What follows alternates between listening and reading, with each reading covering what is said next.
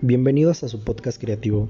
Soy Jairo Guadalupe y hoy hablaremos del caso Subaris International Ltd, de costurera a modista internacional. Anna Grindy tenía 18 años cuando empezó a trabajar de costurera en Tempio Pausiana, en un municipio del norte de Cerdeña, Italia.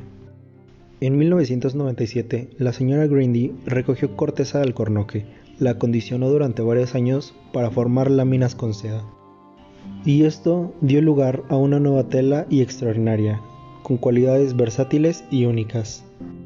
Suberis es prácticamente indestructible y resistente al agua y al fuego.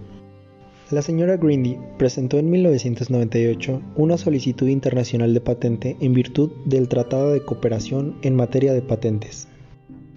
Así es como Suberis está registrada como marca figurativa en la Unión Europea por conducto de la Oficina de Armonización del Mercado Interno de los Estados Unidos. Suberis ha sabido servirse astutamente del sistema de protección intelectual para expandirse de sus orígenes en una isla italiana a mercados de Australia, Asia Oriental, Estados Unidos y las Américas.